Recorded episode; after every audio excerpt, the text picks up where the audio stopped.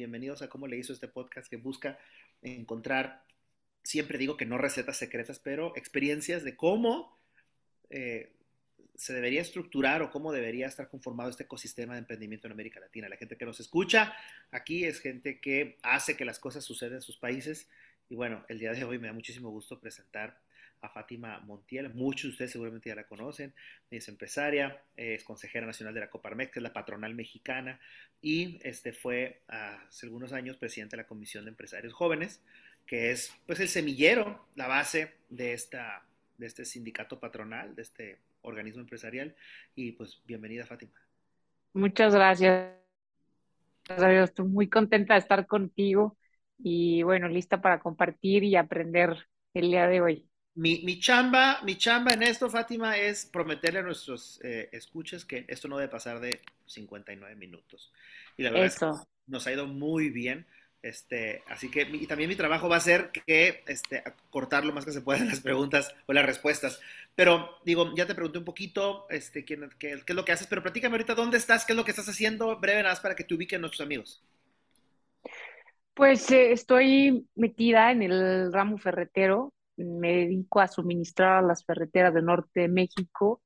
Em, es un negocio tradicional al cual le hemos involucrado durante el proceso de la cadena de suministro, varios startups, eh, hemos involucrado mucha tecnología, si bien es una industria que hoy em, apenas está dándose visiblemente la oportunidad de involucrar tecnología. Yo desde hace siete años que empecé a involucrar tecnología a través de plataformas, este, inteligencia artificial, eh, algoritmos que permiten a los ferreteros comprar mejor. Y bueno, entre uno de los emprendimientos que más gocé o que estoy gozando, se llama Señor Tornillo, en donde son tiendas especializadas en fijación y anclaje. A todos nos hace falta un tornillo esto. A todos. A todos. A todos. Y la verdad es que el ecosistema es algo que me apasiona mucho. Yo creo que la mejor forma de erradicar todo tipo de pobreza, porque hay diferentes tipos de pobreza, es a través de la generación de riqueza. Y eso se da a través de la empresa, de la, de la comunidad inversionista, de los emprendedores. Y bueno, es un círculo virtuoso en el que tengo participando 10 años más o menos.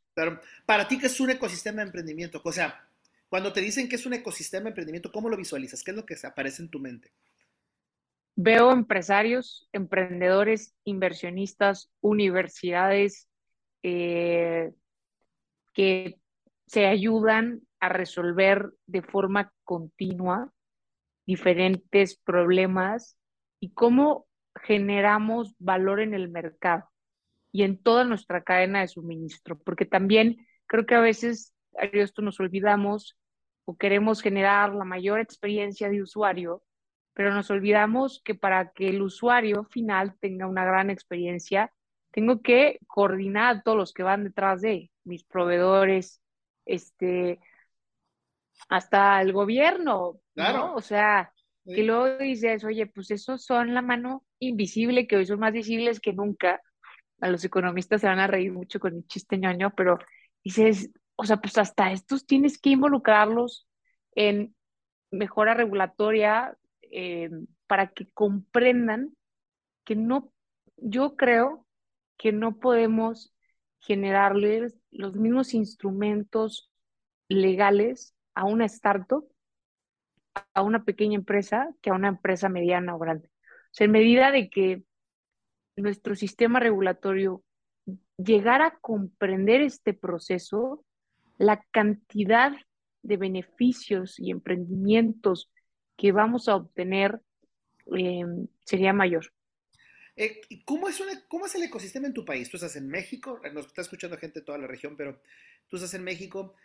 Para ti, ¿qué se te viene a la mente los principales actores? ¿Cómo es un ecosistema, pero en México? Como para que las personas de otras partes nos más o menos capten la idea de cómo es, un cómo es el ecosistema de emprendimiento en México, lo bueno y lo malo.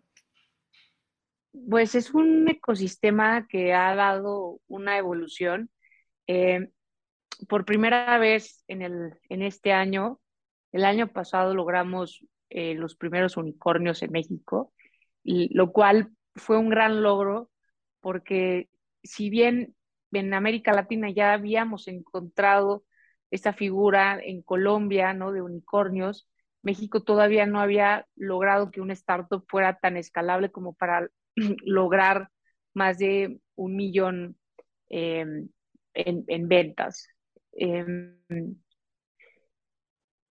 realmente México tiene pocos fondos de inversión de capital privado. El ecosistema está conformado por fondos de capital privado, family office, em, gobierno, instituciones empresariales como la Coparmex, organismos eh, como la Mexcap, que reúne o agrupa a todos los fondos de inversión en México, organismos eh, como incubadoras y aceleradoras que no estamos articulados.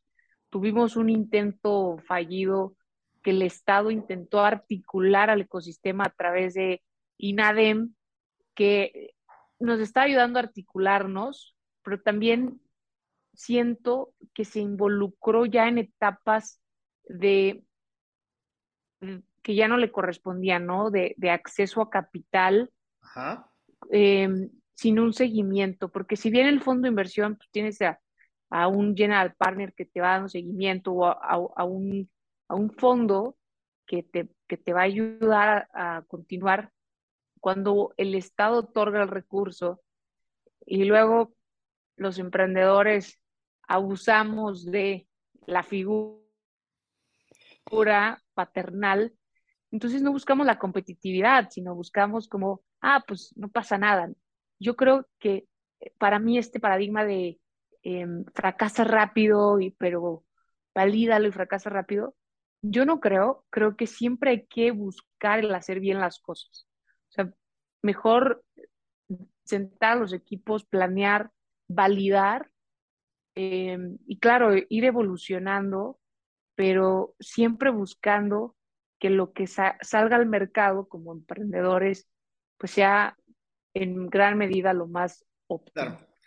Tú mencionaste varios actores o sectores ¿no? de un ecosistema. Mencionabas la banca o los fondos, el gobierno, las universidades, todo el andamiaje este como las incubadoras, eh, los organismos empresariales. ¿Cuál de todos estos sectores crees que es el más fuerte que tiene México? ¿De dónde, cuál de todo esto, dónde crees que está, dónde sí estamos fuertes dentro de un ecosistema? Los emprendedores. Okay. Creo que en México somos emprendedores muy resilientes porque a pesar de que nuestro gobierno cada día nos da más requisitos eh, fiscales, más burocracia, trámites. Es como si el Estado no quisiera que tuviéramos una comunidad emprendedora. Entre más nos dicen, vas a pagar más, este, generar una factura es un verdadero terror en este país. Em, yo creo que los emprendedores mexicanos somos emprendedores verdaderamente resilientes y valientes, porque a pesar de que las condiciones burocráticas son complejas y no tenemos un Estado de Derecho, em, seguimos al pie del cañón. O sea, seguimos viendo cómo generamos empleo de calidad, cómo generamos bienestar a nuestros colaboradores, a nuestros proveedores, a nuestros clientes, este, incluso al propio Estado, cómo le ayudamos a resolver estos grandes problemas que existen en el país. Entonces yo diría, yo estoy con todo el amor y la humildad, que los verdaderos héroes del ecosistema en México somos los emprendedores. Coincido contigo. Eh, y entro en materia, ahora sí, desde la óptica de la gestión de un ecosistema. Eh, ¿Debe un ecosistema de emprendimiento contar con alguna entidad o figura o persona o institución que, lo anime, que lo lidere, que lidere los esfuerzos? ¿O crees que debe ser orgánico sin ningún liderazgo visible y, o mutuo? ¿Cómo crees que debe ser esta gestión y el impulso de un ecosistema? ¿Debe darse solo ¿O sí crees que debe haber una institución o algo, una entidad que lo impulse? Creo que en un inicio sí yo sí generaría una figura que lo impulse y sobre todo que lo... Em, voy a utilizar una palabra que en el ecosistema sé que no les va a encantar, pero nos estructuren un poco. Porque luego pasa mucho que llegan jóvenes, nosotros tenemos un fondo de inversión pequeño, SIT, en la parte, este, nos metimos fintech hace tiempo y nos pasaba mucho que llegan, o sea, creo que en México todavía no sabemos en qué etapa de financiamiento nos encontramos. Pues oye, este, soy seed, soy venture capital, soy serie te voltean a ver como qué o cuáles son los fondos que tienen qué tesis en las que en las que realmente tu pitch va a generar tiempo y, y eso es lo que al día de hoy en este país no hemos logrado entender. O sea, una figura que nos organice, nos estructure, en donde, ¿dónde están todos los fondos? Bueno, está Mexcap, pero ¿cuáles son los Family Office y todos los fondos que no pertenecen a la Mexcap? Muchísimos. Muchos, Y luego la Mexcap, a Mexcap, ¿cómo tiene las tesis de inversión que le dan accesibilidad a los emprendedores en provincia que no tienen acceso a Ciudad de México. Claro. Pues hoy con la tecnología, un, un regulador o alguien que dice, a ver, universidades, este, incubadoras, aceleradoras. Esta semana es la semana FinTech y todos los fondos que se encuentren en, estoy poniendo una idea, que me encantaría que en este país tuviéramos, todos los eh, proyectos en etapa SIT o de producto mínimo viable tienen pitch, ¿no? Entonces, entonces es un llamado a todas las entidades en las provincias, que yo también creo que en medida de que las vocaciones económicas del país se comprenden, porque si bien México es un país muy diverso eh, y muy complejo, incluso para la propia política pública, creo que es un lugar también fascinante para los emprendedores. Claro. Porque si me funcionó en Durango, en Zacatecas va a ser súper diferente, en Monterrey va a ser más diferente, en Jalisco más. Claro. Entonces, genérate diferentes modelos de negocio para cada estado. Claro. Es padrísimo. O sea, los que nos gusta emprender, es como demasiada diversión.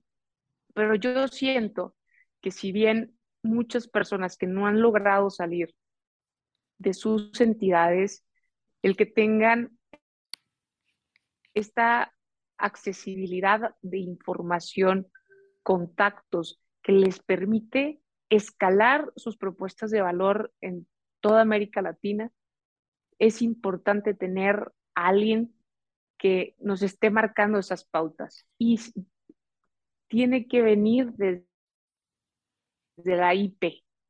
IP, la iniciativa privada, y al Estado obligar a sentarse de forma constante para que comprenda los nuevos modelos económicos y de negocio y puedan regular y generar legislaciones que nos permitan seguir creciendo y que las empresas de Latinoamérica pues, pido mucho, pero eso creo yo sería algo que nos generaría, generaría muchísimo valor a, todo el país. La, palabra estructurar no, no, no, tendría por qué causar ruido. Ayúdame a aterrizar, Fátima, ¿qué perfil o qué característica debería tener esto que comentas, esta entidad, grupo, esfuerzo, lo que sea? Ayúdame a, construir el perfil idóneo aplicado a México. Si tuvieras que una varita mágica, mira, yo fundaría, haría, coordinaría, convocaría y esta entidad estaría así estructurada y con estas características. Híjole, o sea, si es varita mágica y de verdad puedo pedir lo que yo quiera. Es una tesis esto, así que todo se puede. todo se puede. Ay, qué emoción. Este, yo generaría un, una tipo asociación civil, ¿no? O fundación, porque tiene, tiene que buscar una sustentabilidad para que esto pueda tener, para que esto pueda ser sostenible con el paso del tiempo. Em, que sea un órgano colegiado de empresarios y emprendedores menores a 45 años. Menores a 45 años. Con un grupo consultivo. Ok. Em, o sea, colegiado, en donde ahí ya hay todas las generaciones. Pero yo creo que el consejo operativo, menores a 45 años, si llegan a los 45 años, te vas al board de como advisors, que claro que son importantes trabajar con todas las generaciones. Sin embargo, creo que el ecosistema debe ser muy ágil y debe de tener la oportunidad de, seguir, o sea, el, al que no le pertenezca a una por el resto de su vida, porque nosotros mismos en la comunidad a veces la estropeamos al querer ser protagonistas. Entonces, yo siento que a los, y digo, yo sé que hay muchas personas después de 45 que tienen el drive del mundo y que, que mis respetos, pero creo que en, este, en ese inter entre los 18 y 45 es en donde más disruptivo, más creativo, em, más arrojado. Claro, claro, y hay experiencia. Yo sí veo un cambio radical del drive que tenía a los 19, 20 años y que generábamos ecosistemas y eventos y, siempre, y queríamos un montón de eventos y, de, y que creo que el ecosistema necesita eso. O sea, las bases tienen que ser así, tienen que generar este movimiento y, en ciertas etapas, yo considero, donde ya necesitas como que esos advisors, dependiendo de la etapa en la que, en la que vas emprendiendo, ¿no? O, algunos empresarios que nos gusta involucrar startups, también me pasa mucho, que hay veces que me llegan locos de que nada más, que digo, oye, espérate, o sea, claro, soy disruptiva, pero pues hay un servicio que tengo que proveer, sí, porque sí, o sea, esto ya es una compañía de contracción, entonces, yo generaría un, organismo así. Eh, interesante. Que, que permita y que, por ejemplo, que permita que no sea centralizado, sino sea descentralizado para poder comprender las regiones o yo lo haría en lugar de estados, lo haría por vocaciones económicas de México. O sea, trabajarás algo sector turisto, turístico, Exacto. sector industrial, proveeduría de la mm, automotriz, gastronomía, turismo de salud. Mira que me está gustando cómo estás aterrizando esto. Yo sabía y nos vamos a llevar cosas muy ricas y todo, todo lo que nos están escuchando en economías tan diversas como la colombiana, que está participando mucho, la chilena también, que es tan, tan diversa. Es muy interesante por México, ¿Cuáles son, dime, dos o tres organizaciones o entidades que se te vengan a la mente que actualmente estén ejerciendo liderazgo en, dentro del ecosistema eh, emprendedor? Hmm. Coparmex es una. Eh,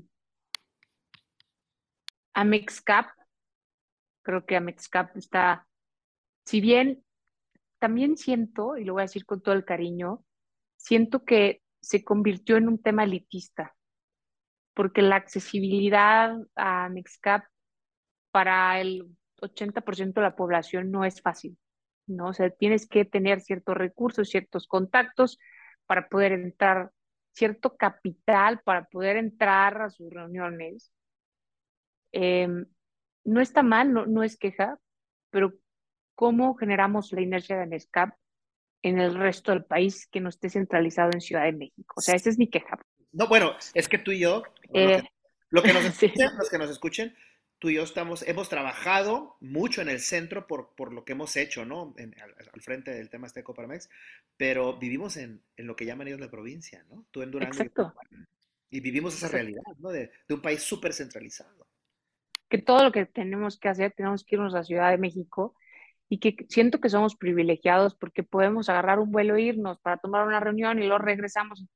Pero ¿cuántos mexicanos no pueden tomar un vuelo cada mes, cada dos meses para ir a ver a alguien? Digo, hoy está Zoom, pero el primer contacto, pocas personas te lo aceptan por Zoom o por en línea, pues. Esa es una oportunidad más en un país tan rico en vocaciones económicas, en tradiciones, en diversidad, que me parece ilógico que sigamos siendo tan centralizados. Eh, Amexcap, Coparmex y el TEC de Monterrey.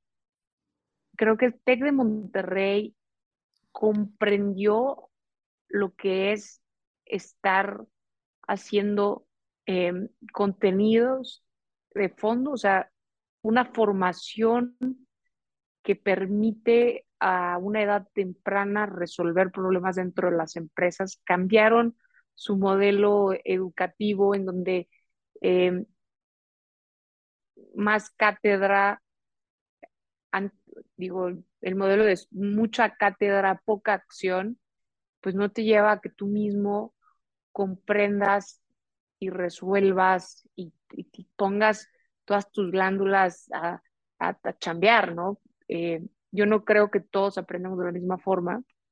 Creo que TEC de Monterrey lo ha hecho muy bien, pero de nuevo vuelvo a, a, a provocar en, lo hace muy bien, pero sí, porque su puede pagarlo. ¿Cómo está que bien hacen las cosas, que son de la iniciativa privada todas, las hacemos a una escala también desde la iniciativa privada más accesible, más sencilla? Claro. Ese es, sí, es como aterrizamos esto, son los principales retos. Eh, estos tres organismos que me dijiste, Coparmex, Amexa y el TED de Monterrey, eh, ¿cómo, es el, ¿cómo es el liderazgo de ellos? ¿Es moral, político, es económico? Eh, ¿El liderazgo que ejercen ellos, de qué tipo es?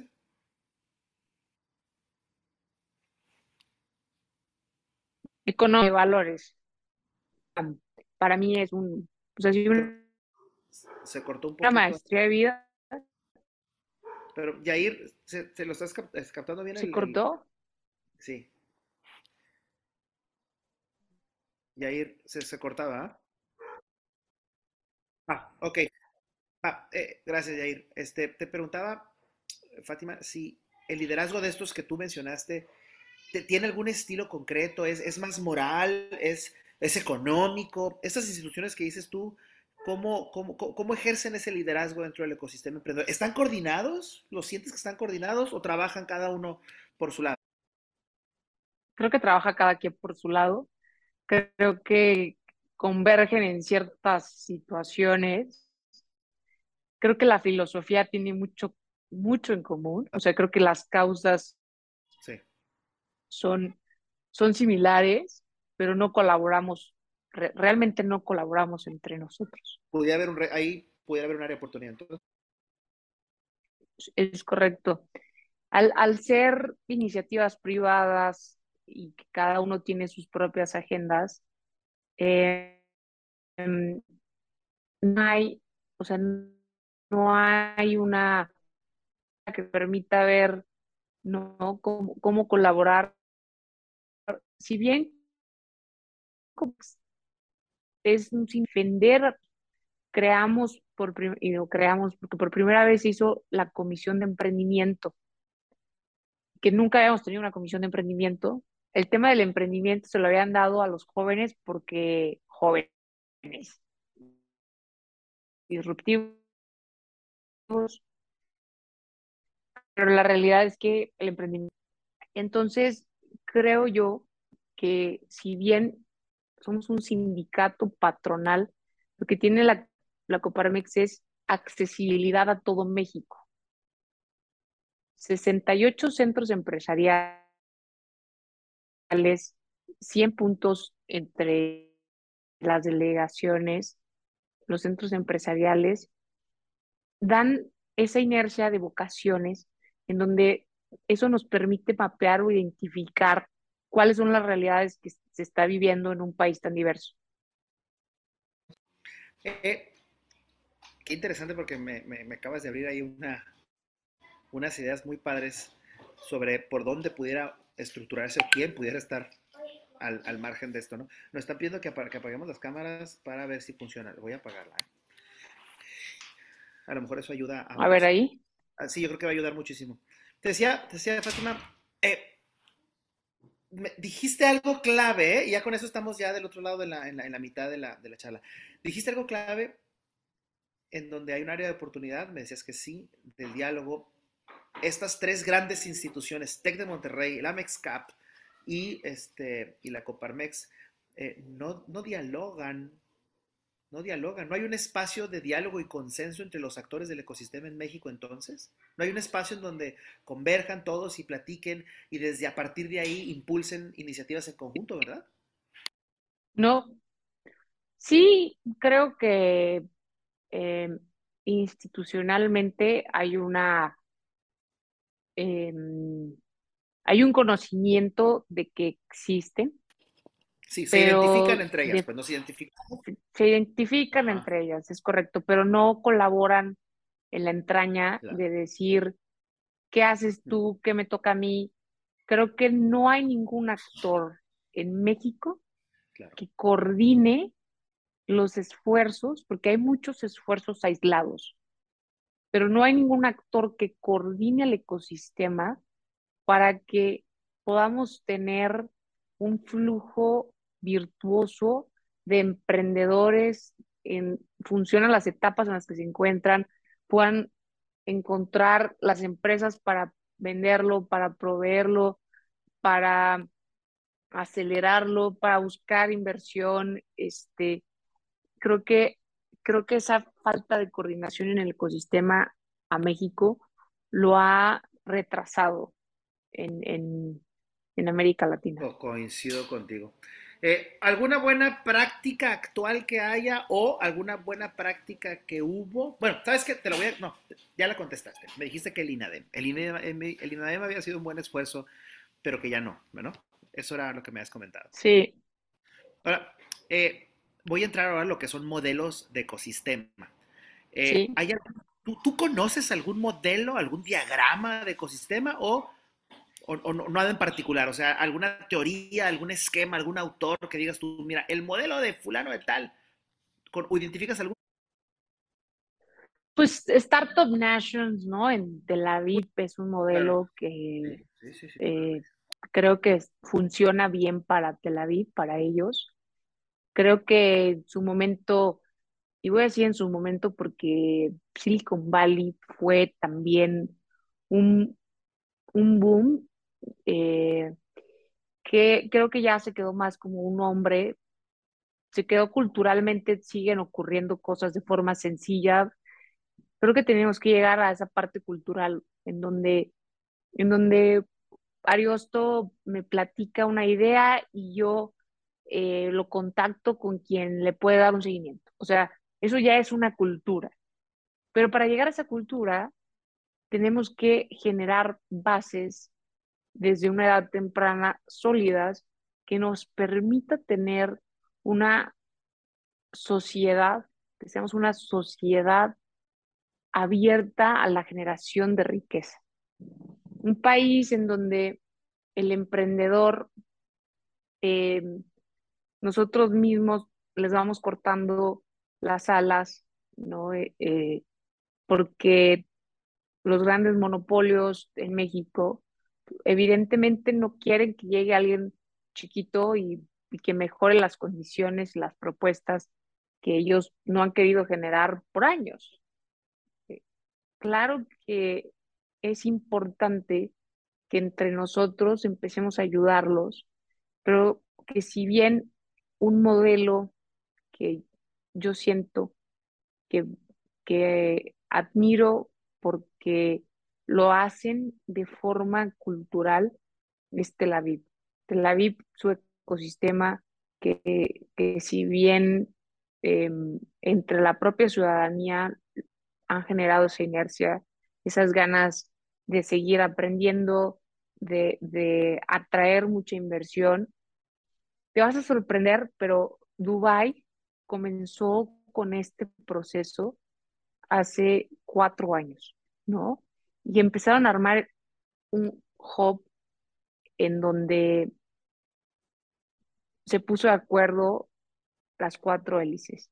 Se puso de acuerdo el gobierno, se puso de acuerdo las universidades, se pusieron de acuerdo este, la sociedad civil y se pusieron de acuerdo los empresarios para que en conjunto todos aporten a atraer liderazgos, mentes eh, e inversión y generar un, una, un aceleramiento a esas ideas que tienen el potencial de transformar industrias.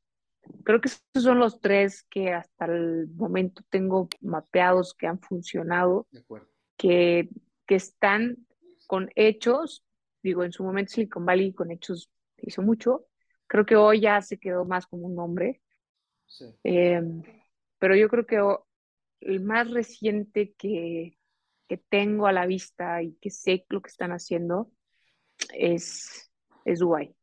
El, el um, ¿México tiene un modelo de ecosistema o no? ¿Tiene una guía, un plan de ecosistema o no? INADEM lo intentó hacer en su momento, mapear quiénes éramos los actores del ecosistema, en qué etapa nos encontrábamos. Em, creo que INADEM sí tiene ya una, un avance de un México que cambió mucho.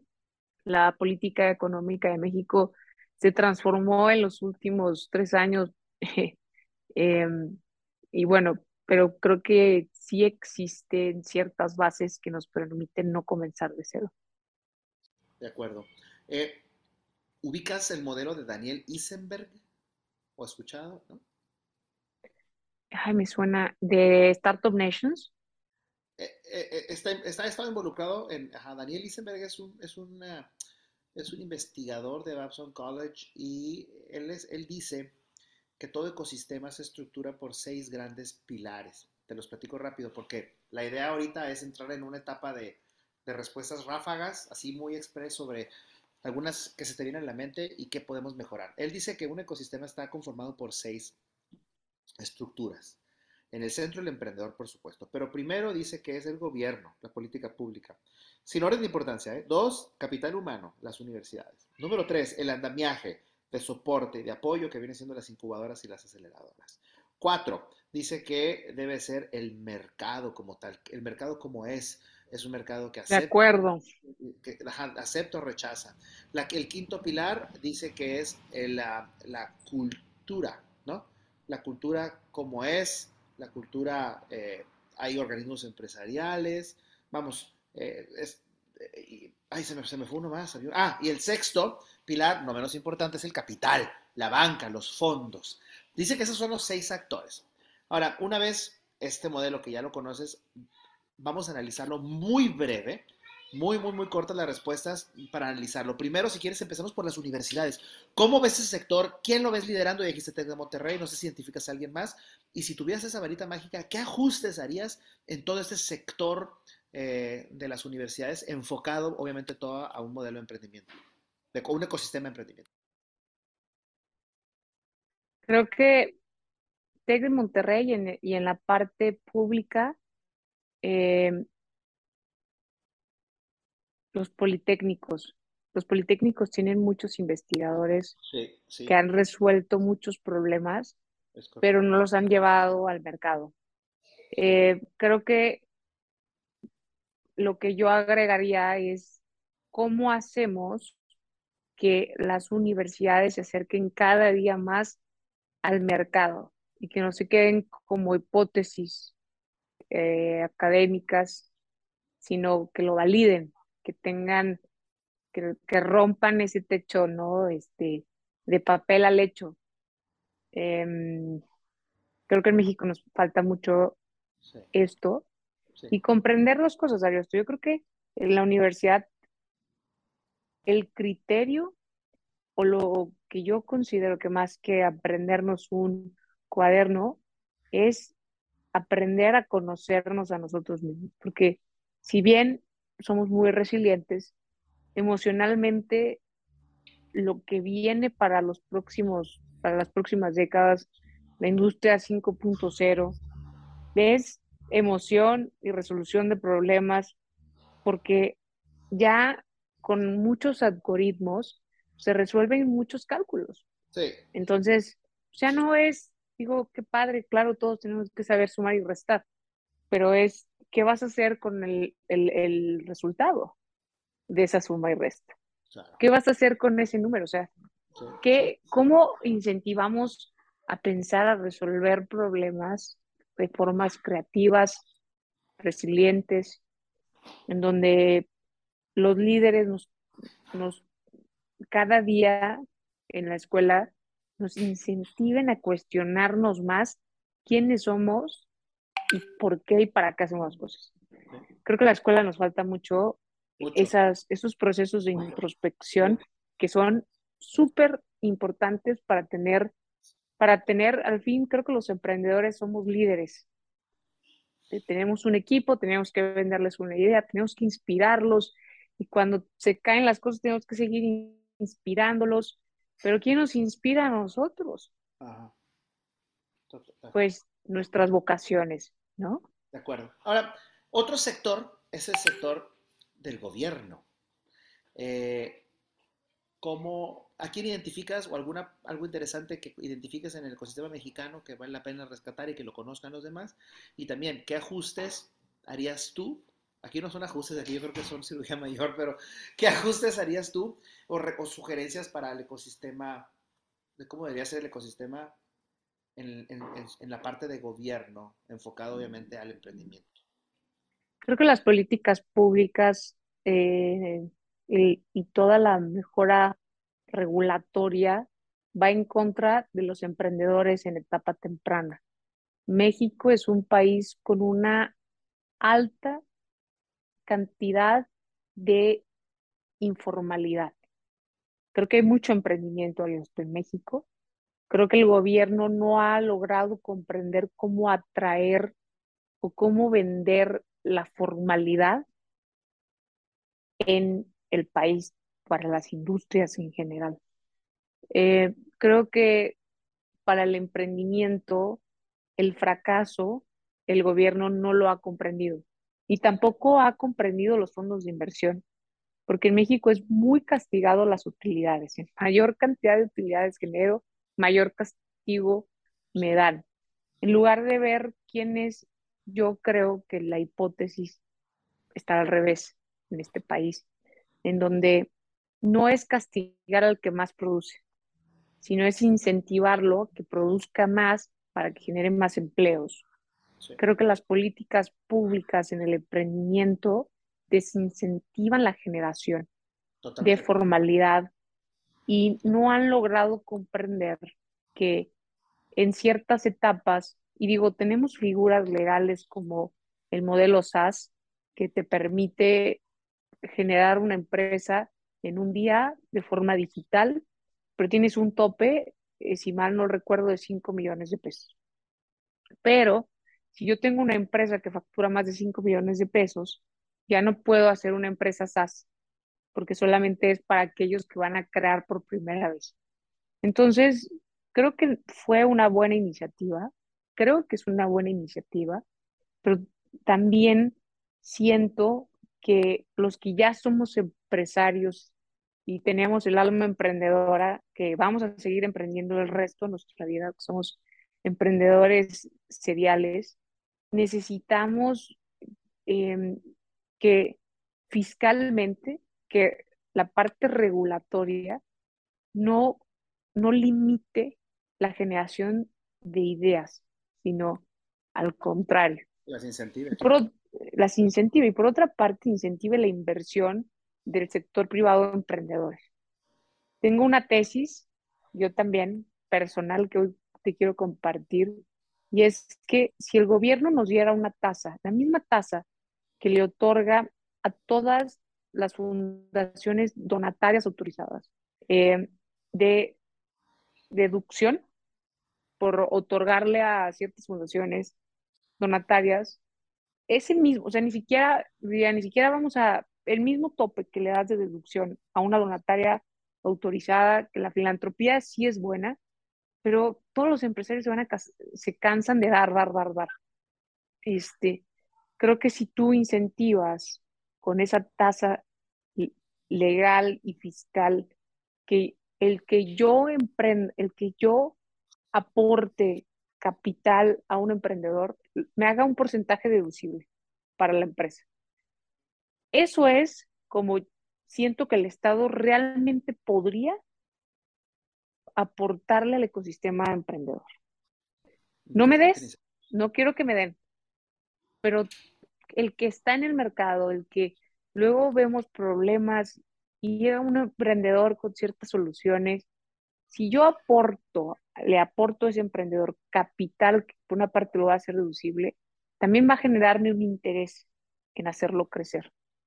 Y entonces ya tienes a un mentor inversionista en una escala pequeña, mediana, que, que incentiva la economía de este país y sobre todo la formalidad. De acuerdo. Eh, otro de los sectores es el, del, el de los fondos de inversión. Eh, ¿Qué ajustes harías tú para que se fortaleciera en México ese sector? Fondos y banca. Dinero, pues. Pues, este, creo que primero es todo el capital que se queda en México de los fondos. Em, yo como mucha educación, creo que hay poca educación en temas de inversión. Eh, creo que los fondos tenemos la obligación de enseñar cómo pedir dinero en este país. Estamos muy acostumbrados a una banca tradicional con tasas de interés súper altas, pero vamos a decirlo, al banco tengo que demostrarle que tengo dinero para que me preste, ¿no? Claro, pero, un emprendedor, o sea, pues, pues, eres emprendedor, que, oye, ¿cuántos activos tienes? No, pues, pues todo empezando, o sea, este, ¿qué me respalda? Ahí es en donde el esquema de fondos de inversión para México, eh, a lo mejor crear cierta figura legal que, permita, perdón. Que sirva de garantía. Exacto, que permita garantías para emprendedores en, ciertas etapas. Em, buena idea. Ah, como una póliza, o sea, no sabes, póliza de riesgo, ¿no? A lo mejor y no se la vas a pagar de un jalón, pero en cierta etapa pues me permite atraer capital para validar, pero sin que genere un endeudamiento de por vida que va a generar una frustración en donde esa persona ya no vuelve a emprender. Hay mucha educación financiera que falta en este país. Fíjate, creo que le diste en el clavo. ¿eh? Yo que estoy en la frontera, acabo de pedir, fui a mi banco normal, a mi banco, Banco of America X nada más, por mi tarjeta de crédito que lo tenía, y ahí estaban ofreciendo apoyos y créditos. Nada más se metieron al buró y ahí nada más dijeron, ¿sabes qué? Pues ahorita podemos aplicarte una X cantidad a tasa cero durante 18 meses. Cero. No, me cobraron, por 10 mil dólares me cobraron 400 nada más de la comisión, nada más. Cero, cero. Hasta dentro de 18 meses los tengo que pagar. Cero, increíble. O sea, el, el mercado de dinero en Estados Unidos y en Europa es un commodity. Es más, en México tiene que la abuelita vender el terreno, no, o el carro para que puedas emprender. Exacto, es correcto. Eh, otro de los sectores del, ecosistema de emprendimiento es otro sector bien interesante también, que es el de la cultura. En México hay cultura del emprendimiento. Hay, hay, hay, están los empresarios organizados. Hay una cultura pro empresa, porque hay otras este, economías en América Latina que no son pro empresa. Pero en México, México es pro empresa. Yo considero que no todos. No hemos comprendido en México la importancia de la empresa y del emprendimiento. Porque si bien las empresas somos muy importantes, el emprendimiento es el motor que, sigue permitiendo que la nación, que una nación o que México pueda tener desarrollo. Em, una parte de la población lo es. Vivimos muchos Méxicos en un año. Entonces, una parte de la población sí es pro empresa, sí somos eh, pro empresa, pero una parte no, porque nos han visto como el lobo feroz que quiere explotar gente o que no quiere pagar impuestos y solo se quiere enriquecer para sí mismos. Hay una parte de la población que así nos ve, que siento que algunos empresarios se han aprovechado de sus colaboradores, pero existimos muchos que no, existimos muchos que seguimos eh, creando empleos de calidad, ¿no? Este, creo que siempre hay mucho que aprender en medida de que vemos problemas y los intentamos resolver a través de generación de emprendimientos, eh, hay mayor hay mayor derrame eh, económico, mayor dinámica, das oportunidad a, nuevas generaciones de, tener un sustento y no al revés.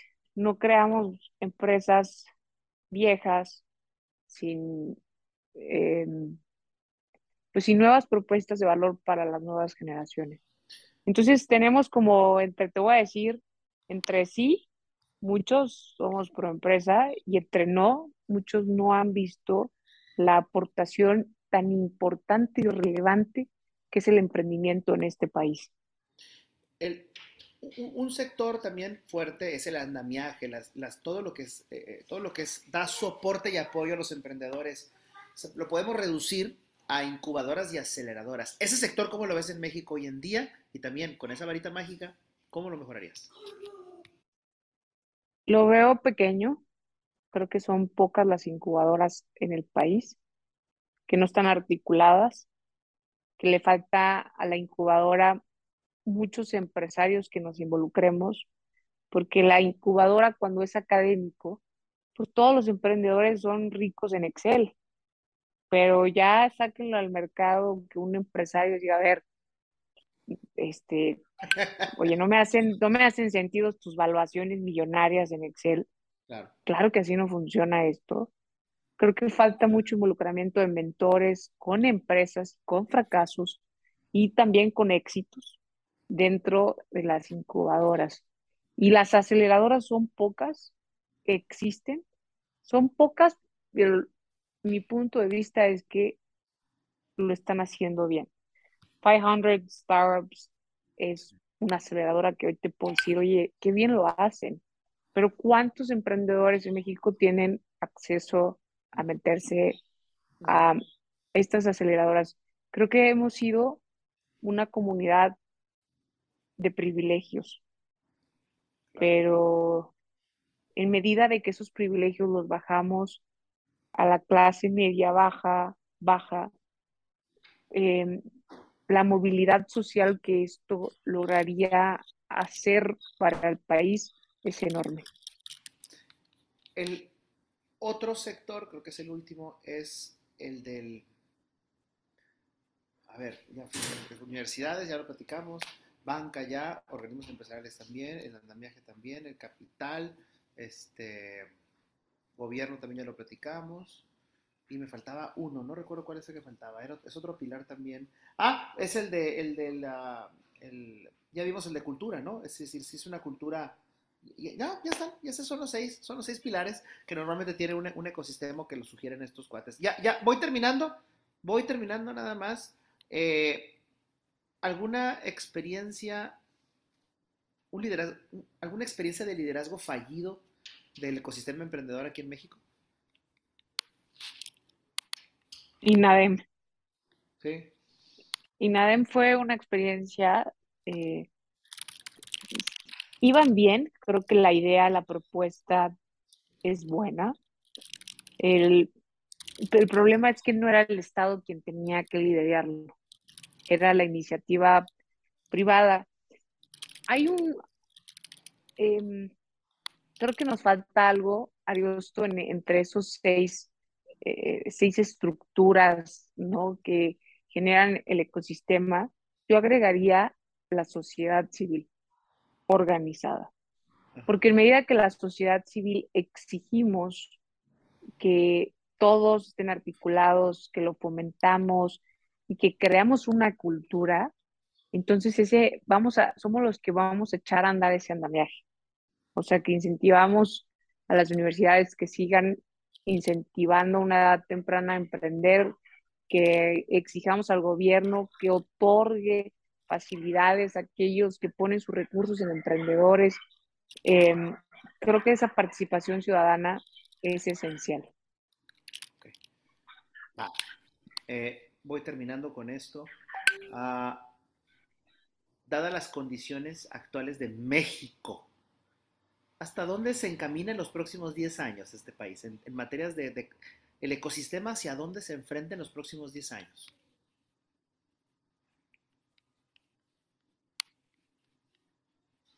Híjole.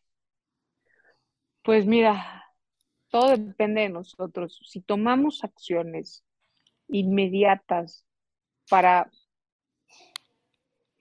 poder vertebrar, es la palabra lo que decir, para poder vertebrar el ecosistema de emprendimiento en México con los resilientes y también creativos que somos mexicanos, ah. podemos liderar a América Latina. Si no hacemos nada, creo que también es un, pues sí, es una gran falta de aportación que podríamos hacerle a América Latina. México ha liderado el tema latinoamericano, lo, lideramos por muchos años.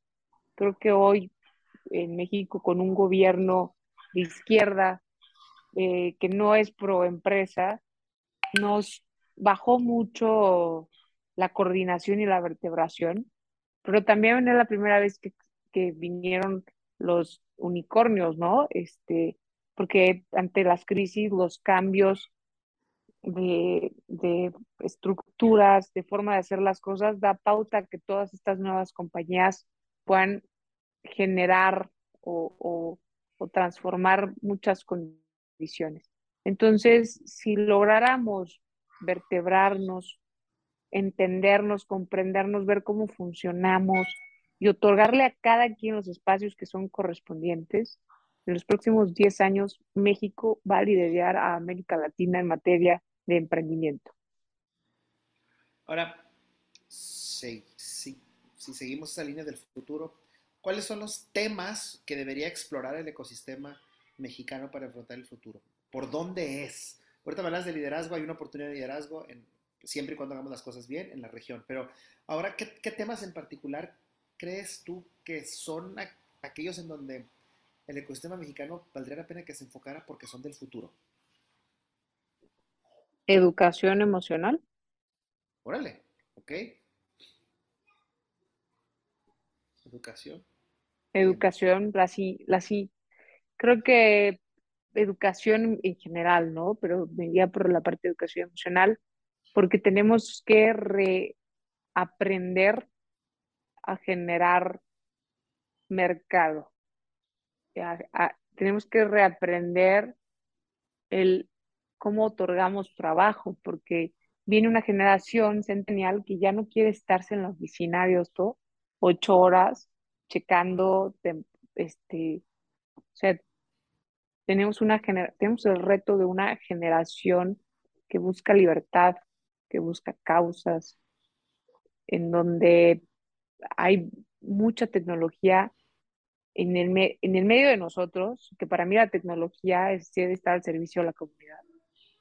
Pero también hoy, pues hoy today ya no lo haces frente a frente, lo haces a través de un medio digital. Sí.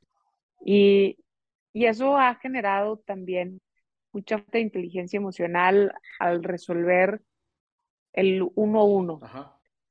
Em, creo que vamos a la quinta revolución industrial, pero sin esa no hay una verdadera inteligencia emocional desde una edad temprana, em, se puede poner muy fea la cosa. Coincido contigo. Última pregunta y con eso vamos a cumplirle a nuestros amigos hacer esto en menos de 59 minutos. ¡Qué emoción!